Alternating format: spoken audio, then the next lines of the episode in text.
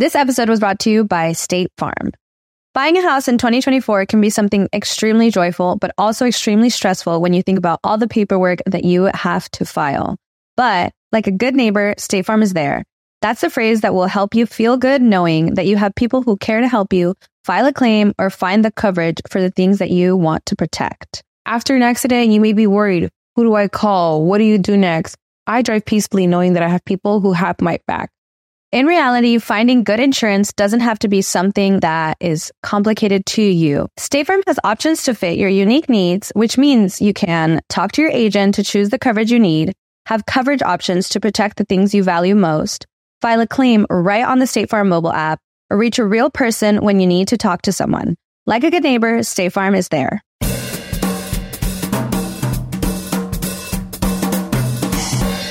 Hello mi gente amada y bienvenidos al episodio 26 de Bla Bla Bla. Muchísimas gracias a todos los que están escuchando. Si lo estás viendo desde YouTube, gracias. Por favor suscríbete al canal y activa las notificaciones. Si lo estás escuchando desde Spotify, Apple Podcast, Google Podcast, gracias también. Dale a seguir el programa. Y si lo estás viendo desde Patreon, pues sabes que te amo y que eres mi favorito absoluto. Tú lo sabes, yo lo sé. Tengo dos anuncios rapidito. Eh, el primero es que el 8 de julio me voy a estar presentando en el Miami Improv con Felicidad Stand Up Comedy. El 8 de julio. Si quieren comprar entradas, solo tienen que ir a ticketplate.com o a. Algo muy importante respecto a esta presentación es que se han aumentado todos los protocolos de seguridad. La sala va a estar trabajando el 50% de la capacidad. El personal va a usar guantes y mascarillas y van a estar sometidos a controles de temperatura.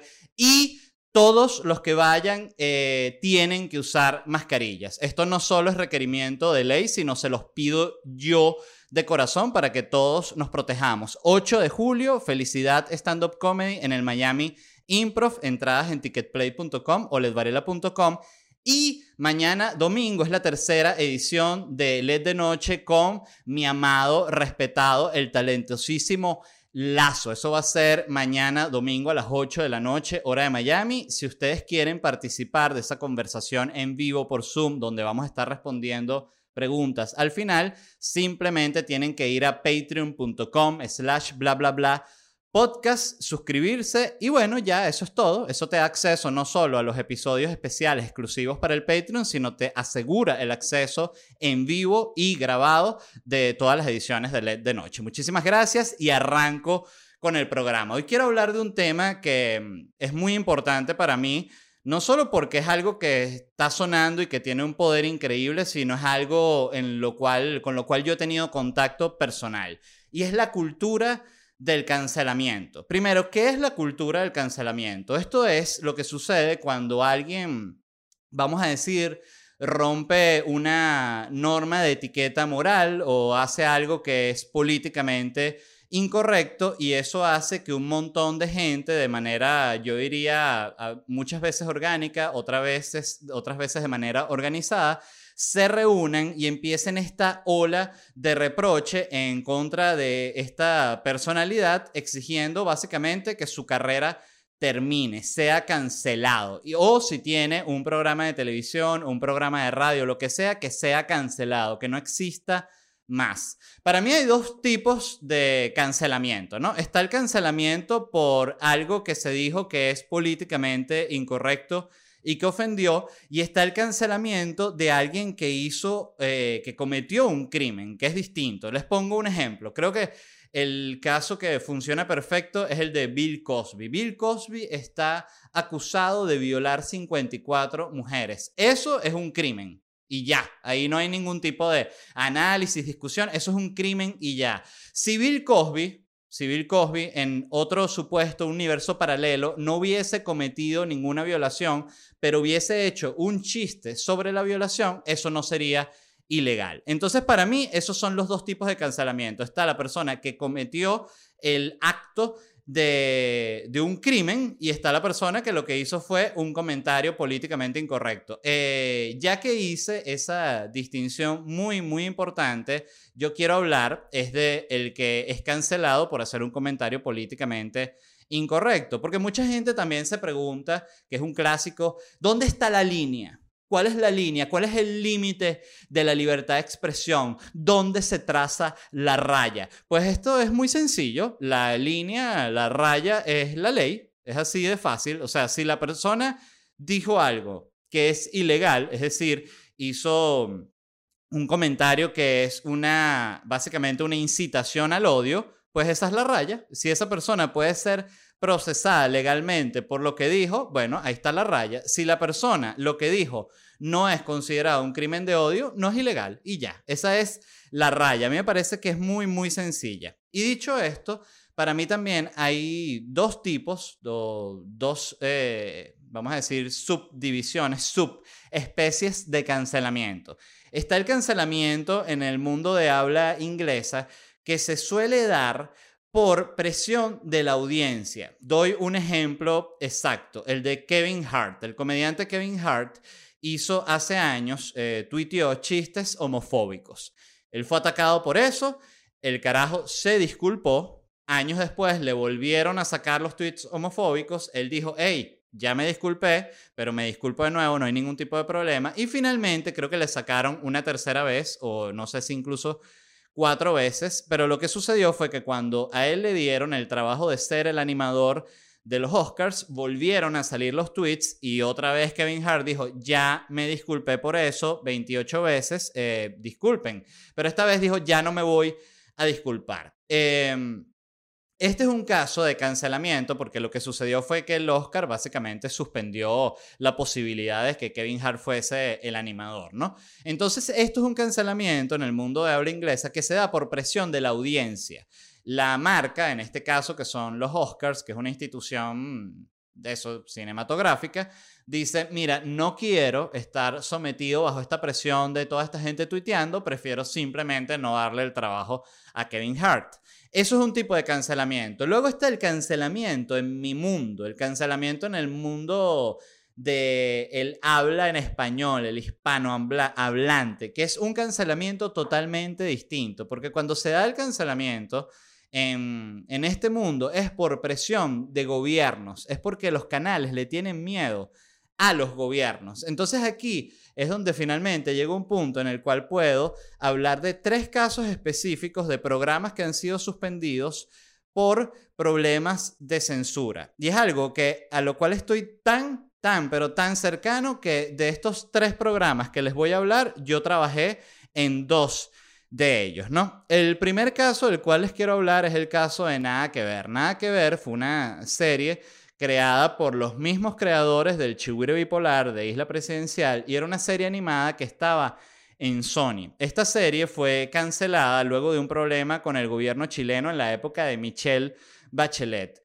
Por suerte, yo soy amigo de Osvaldo Graciani, que es uno de los co-creadores de Nada que Ver, y repito, co-creador de Isla Presidencial y el Chihuire Bipolar. Entonces, básicamente, le pedí la oportunidad de llamarlo y que él, con sus propias palabras, nos eh, contara lo que sucedió. Entonces vamos a escuchar la llamada con Osvaldo Graciani.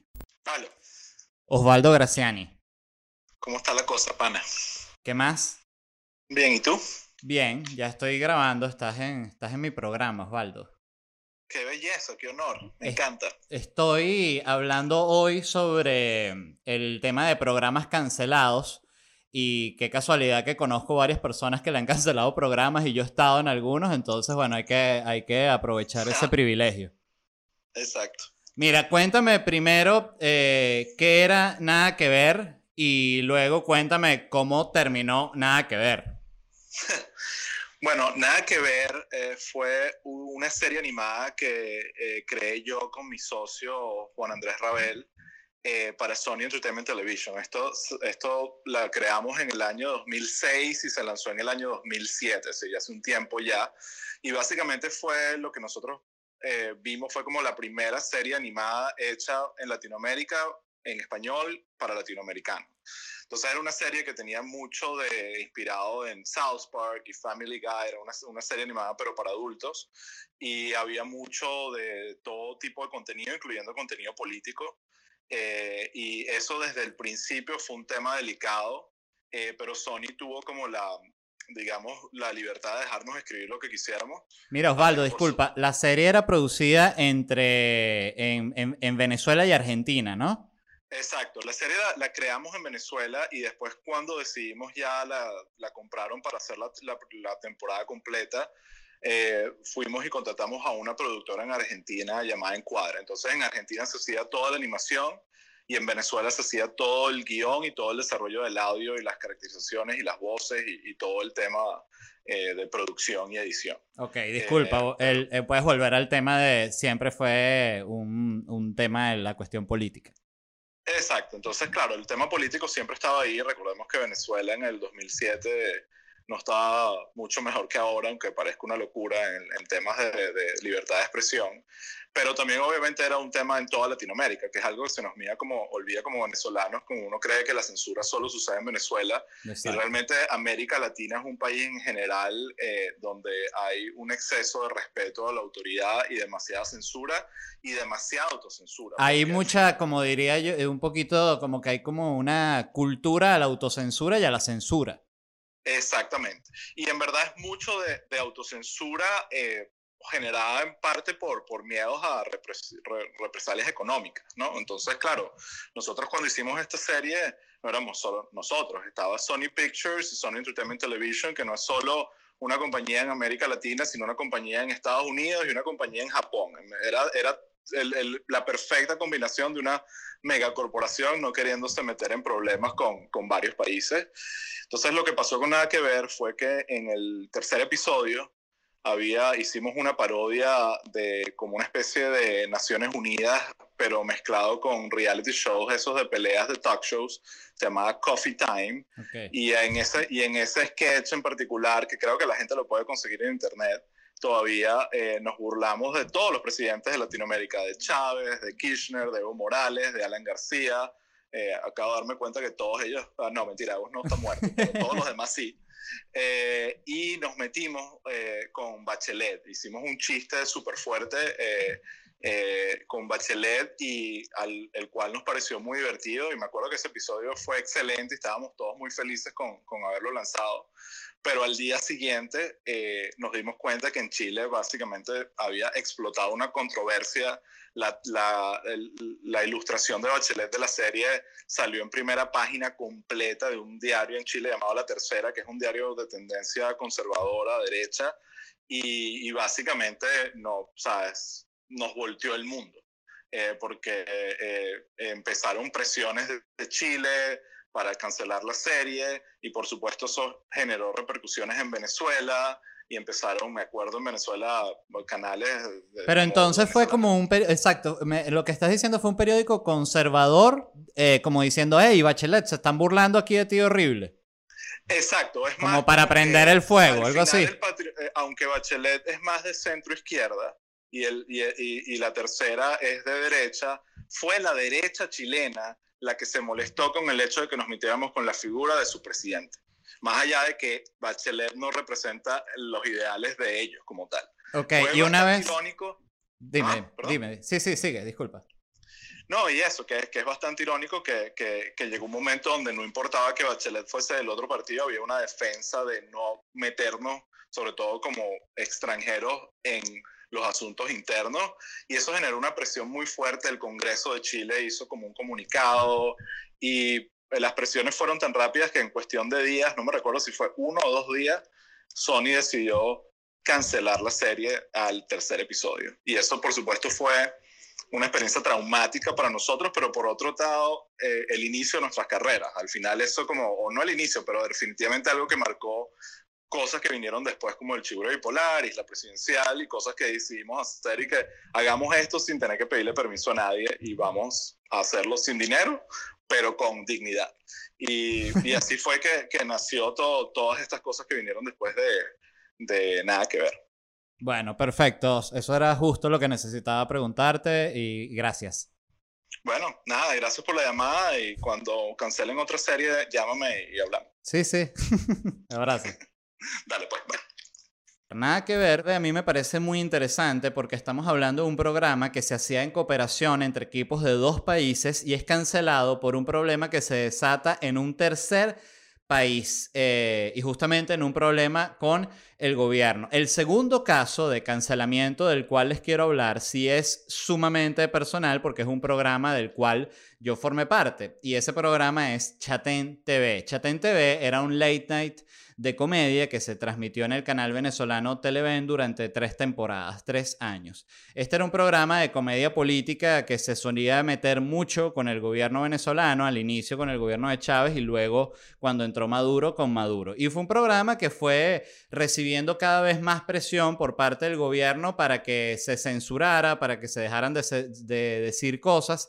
Y llegó un momento hacia el final del programa que ya la presión fue tan pero tan grande que Televen decidió sacar el programa del aire. Yo, por suerte, y para mí es un honor, participé eh, de este programa. Yo era guionista, era uno de los corresponsales y soy amigo de Luis y le escribí y le dije que lo quería llamar para que me contara con sus palabras cómo fue ese momento de la cancelación y por qué sucedió exactamente. Así que sin más, la llamada con Luis Chatén.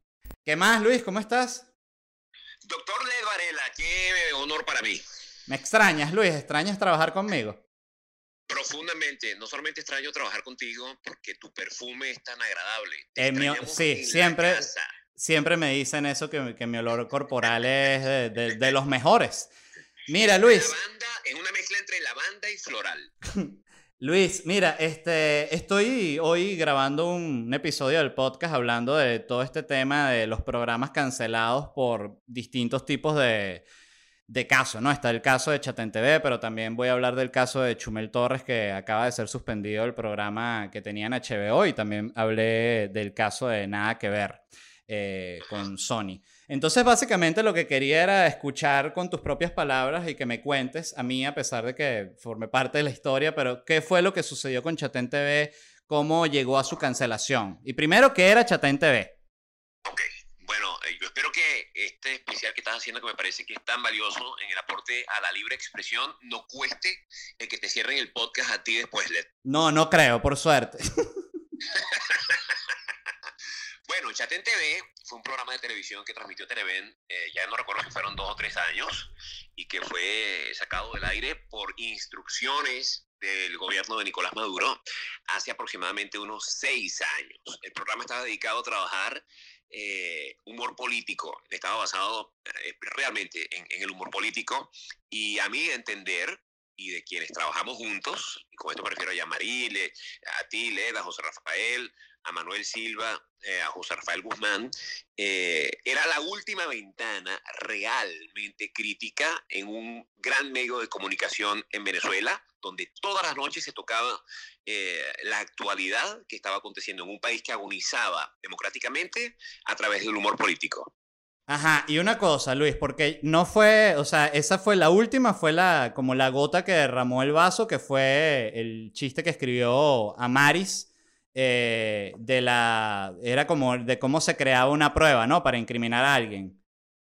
Ajá, bueno, la gente siempre tuvo como esta idea de que ese fue el momento cumbre por el cual nos sacaron del aire. Y en realidad no fue así. Nosotros pasamos varios chistes que estaban sobre el borde de la línea, incluyendo eh, chistes del pajarito, cuando Nicolás Maduro hacía referencia a que se le apareció el pájaro Chávez en forma de pájaro, eh, nosotros esperamos yo creo que un tiempo prudente después del fallecimiento del dictador Chávez, y por tiempo prudente me refiero a unas 24 horas, eh, para, para, hacer chistes en este sentido. Entonces, ese en el cual nosotros hacíamos una analogía de cómo presentaba Jorge Rodríguez eh, las pruebas eh, que incriminaban a cualquier ciudadano de a pie en los delitos más terribles, para la gente fue como que el atrevimiento mayor, pero esa no fue la razón. La razón fue un acumulado de todo lo anterior.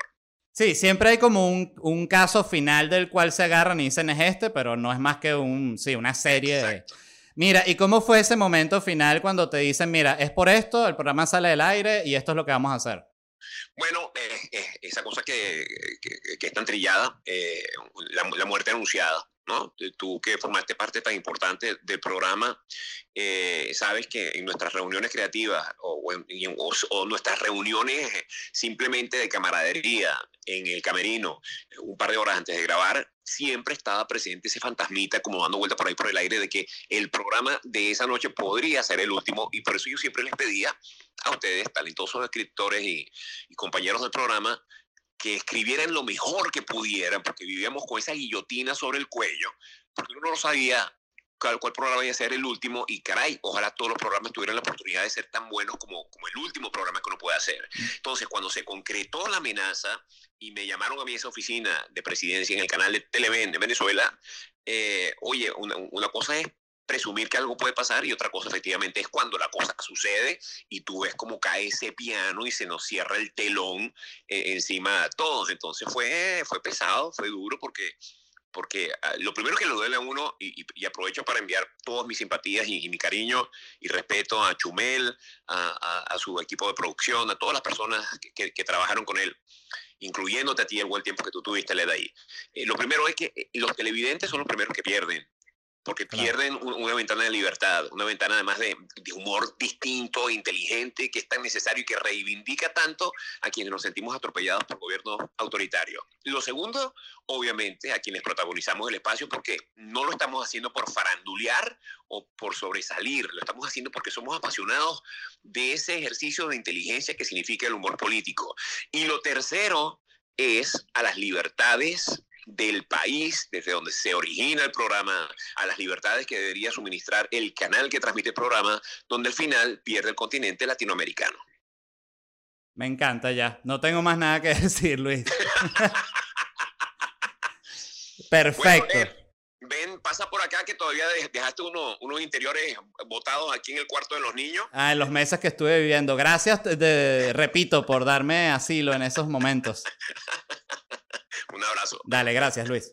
El caso de Chatén TV fue para mí un antes y un después porque hasta este momento yo no había vivido una experiencia de censura directa, de ataque a la libertad de expresión tan frontal y fue algo que definitivamente me marcó. Y el tercer caso y el último del cual les quiero hablar, de, en el cual un programa es suspendido por un tema de censura, es el que sucedió muy, muy reciente, en, muy recientemente en México con Chumel con Chumel Torres por HBO, que era un late night también, yo lo bautizaría como un late night de opinión, de comedia, en el cual yo tuve la oportunidad de trabajar como guionista y como talento durante tres temporadas, pero principalmente como guionista.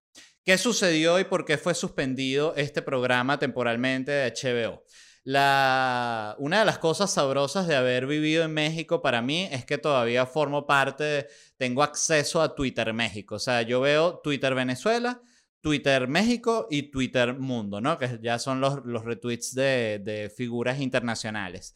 Pero al tener acceso a Twitter México me entero de todas las polémicas que están sucediendo allá, estoy súper enterado de su política y ya quedó, quedó como algo que es parte de mi vida. Lo que sucedió fue lo siguiente. Invitaron a Chumel, que de nuevo es un comediante importantísimo en México, a un foro llamado Racismo y o Clasismo en México. Este foro fue organizado por la CONAPRED, que la CONAPRED es el Consejo Nacional para Prevenir la Discriminación. Para que tengan una idea clara de qué es el CONAPRED, el CONAPRED es el lugar al que tú vas, si tú por ejemplo vas a un bar, vas a una discoteca y el guardia así te mira y no, dice tú no puedes entrar aquí. Tú dices, ah, me estás discriminando. Tú vas a la CONAPRED, tú pones una denuncia y ellos están autorizados para multar a ese local. Es, por lo tanto, una institución muy, muy importante.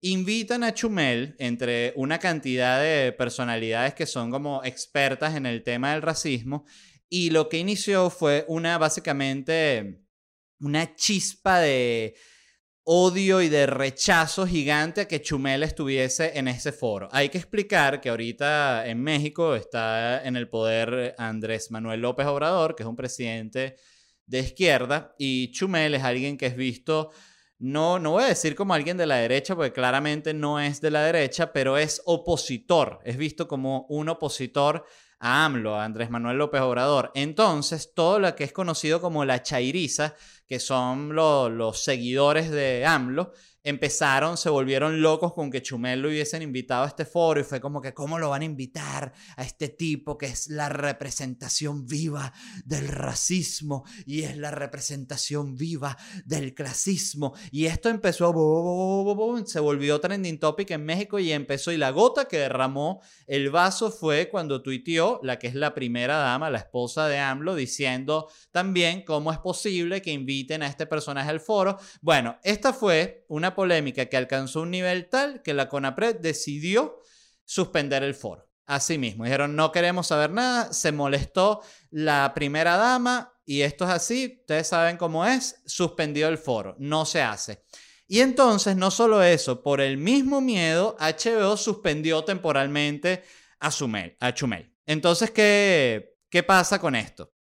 De hecho, el, el Básicamente, fíjense esto, HBO publicó un comunicado que dice, en virtud de las recientes alegaciones con respecto a comentarios hechos por Chumel Torres en redes sociales, HBO Latinoamérica ha decidido suspender la transmisión del programa Chumel con Chumel Torres hasta nuevo aviso, mientras realizamos una investigación sobre las mismas. HBO Latinoamérica es reconocida por llevar a la, a la pantalla producciones que generan reflexión y promueven la discusión de temas cruciales en nuestra sociedad como la diversidad, la inclusión y la discriminación. Efectivamente es así, porque justamente eso es lo que era este programa. Y yo aquí anoté algunos de los temas que recuerdo que desarrollamos en este programa. Para quien no lo conozca, era un formato de media hora temático. Se elegía un tema, por ejemplo, la industria del papel. Y se desarrollaba ese tema de la industria del papel, cómo afectaba la industria del papel, qué, había, qué estaba sucediendo realmente, cuál era todo. Era un programa investigativo. Para quien no sepa, eh, Chumel con Chumel Torres por HBO no era otra cosa que la versión en español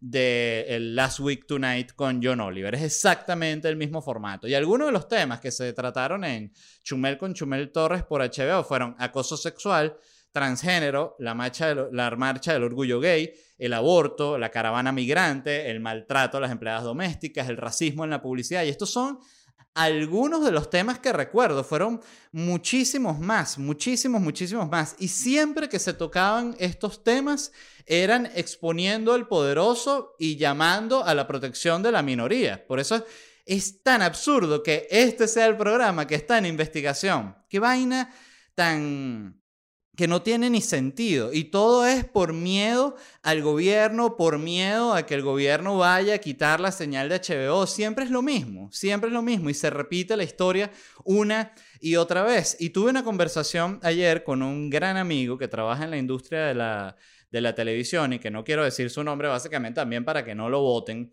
este, que él me decía que yo nunca lo había visto así. Y eso que yo mismo había vivido una experiencia de un programa cancelado. Eh, que cuando cancelan un programa por una estupidez, realmente los que se joden son los de abajo, los ejecutivos, los abogados, los que representan la estabilidad y los que representan cómo ha sido el sistema, esos siguen igualitos. Los que se joden, ¿quiénes son? El fan, que es el que disfruta del programa, el que se divierte, el que pasa el rato viéndolo, y los que trabajan el programa. Más nadie. Esos son los que se joden. Entonces yo aquí quise anotar incluso eh, que yo recuerde la cantidad de gente que trabajaba, que trabajan directamente en el programa de Chumel con Chumel Torres en HBO.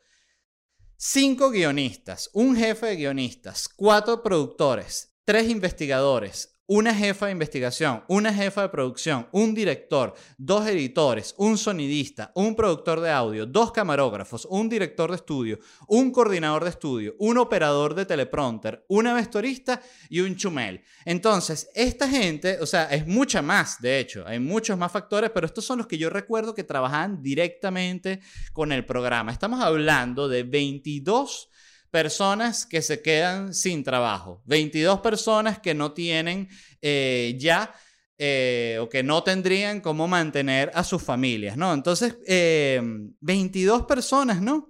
Que se quedan básicamente, sí, sin un trabajo porque un grupo de gente en Twitter se ofendió y estamos en el año 2020. Qué vaina tan impresionante. Y esto ni siquiera es una imagen trágica eh, fantástica, dramática, creada por mí. Esto es una escena real. Hay niños que tienen que ver que sus padres se quedan sin trabajo porque alguien se ofendió. el coño de la madre. Así mismo, mismo. Se los digo con todo mi corazón. Y aquí haciendo ya, entrando en el que es el, análisis final.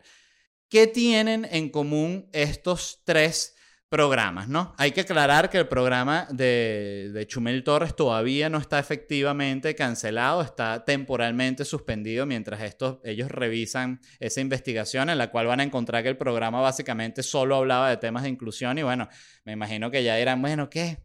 ¿Pero qué tanto miedo le tenemos a AMLO? Ay. Bueno, eh, yo quería cerrar esto con un pequeño análisis que primero es... ¿Qué tienen en común estos, estos tres programas de los cuales les hablé hoy? Primero, los tres eran programas de comedia. Eh, segundo, los tres fueron programas suspendidos por problemas con gobiernos de izquierda.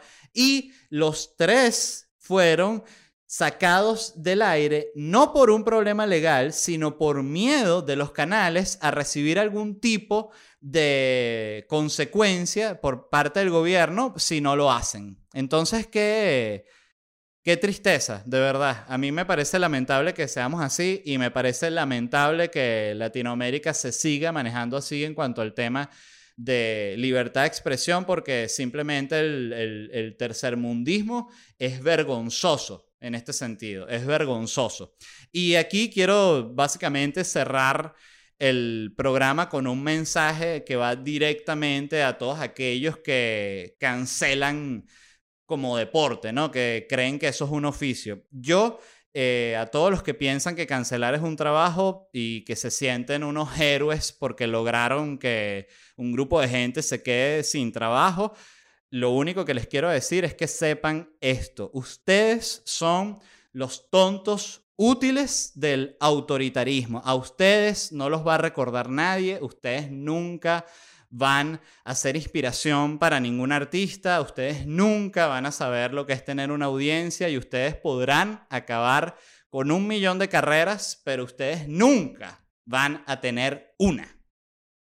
Y esto fue todo el episodio 26 de Bla, Bla, Bla, episodio muy, muy especial para mí. Yo creo firmemente que todos debemos luchar por la libertad de expresión porque no se trata solo de lo que tú quieres decir, tú tienes que luchar por la libertad de expresión del otro, del que es contrario a ti, como una forma de tú asegurar tu propia libertad de expresión. Yo eso lo creo firmemente que es así. Muchísimas gracias de nuevo a todos los que escuchan el programa, los que escuchan desde YouTube. Suscríbanse al canal y activen notificaciones. Si lo estás escuchando desde Spotify, Apple Podcast, Google Podcast, sigue el programa. Si lo estás viendo desde Patreon, sabes que eres mi favorito. Muchísimas gracias. Y repito los dos anuncios que hice al inicio del programa. Este 8 de julio me voy a estar presentando en el Miami Improv con Felicidad Stand Up Comedy. Si quieren comprar entradas pueden ir a ticketplate.com o a ledvarela.com. Y muy, muy importante aclarar que han sido aumentados todos los protocolos de seguridad e higiene del lugar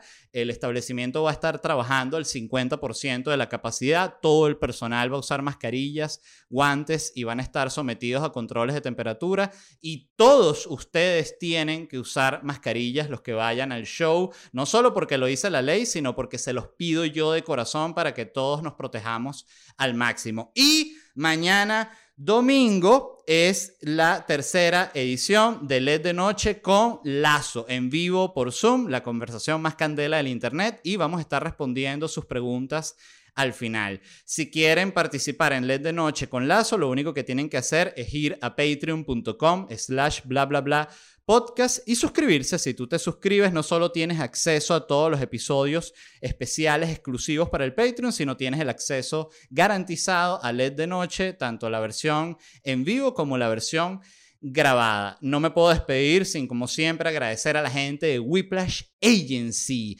Vean el trabajo de Whiplash Agency, que es fácil porque solo tienes que ir a ledvarela.com, ver mi página y decir, ay, qué bello esto, ¿quién hizo esto? La gente de Whiplash Agency. Y después vas viendo la página y dices, ¿y esta tienda online? Mira, LED, LED vende franelas, mamá. ¿Cómo habrá hecho eso? La gente de Whiplash Agency montó esa tienda online que es muy importante en tiempos actuales donde todo es online, coño. Eso no te los tengo que explicar. Si yo le tengo que explicar eso, usted viene de la época de las cavernas. Eso es todo por hoy. Muchísimas gracias. Los amo y nos vemos en unos días.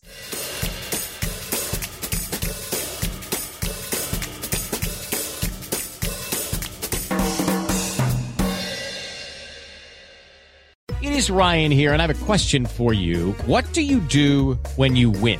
Like, are you a fist pumper? A woohooer, a hand clapper, a high fiver. I kind of like the high five, but if you want to hone in on those winning moves, check out Chumba Casino. At ChumbaCasino.com, choose from hundreds of social casino style games for your chance to redeem serious cash prizes. There are new game releases weekly, plus free daily bonuses. So don't wait. Start having the most fun ever at ChumbaCasino.com. No purchase necessary. BGW. Void were prohibited by law. See terms and conditions. 18 plus.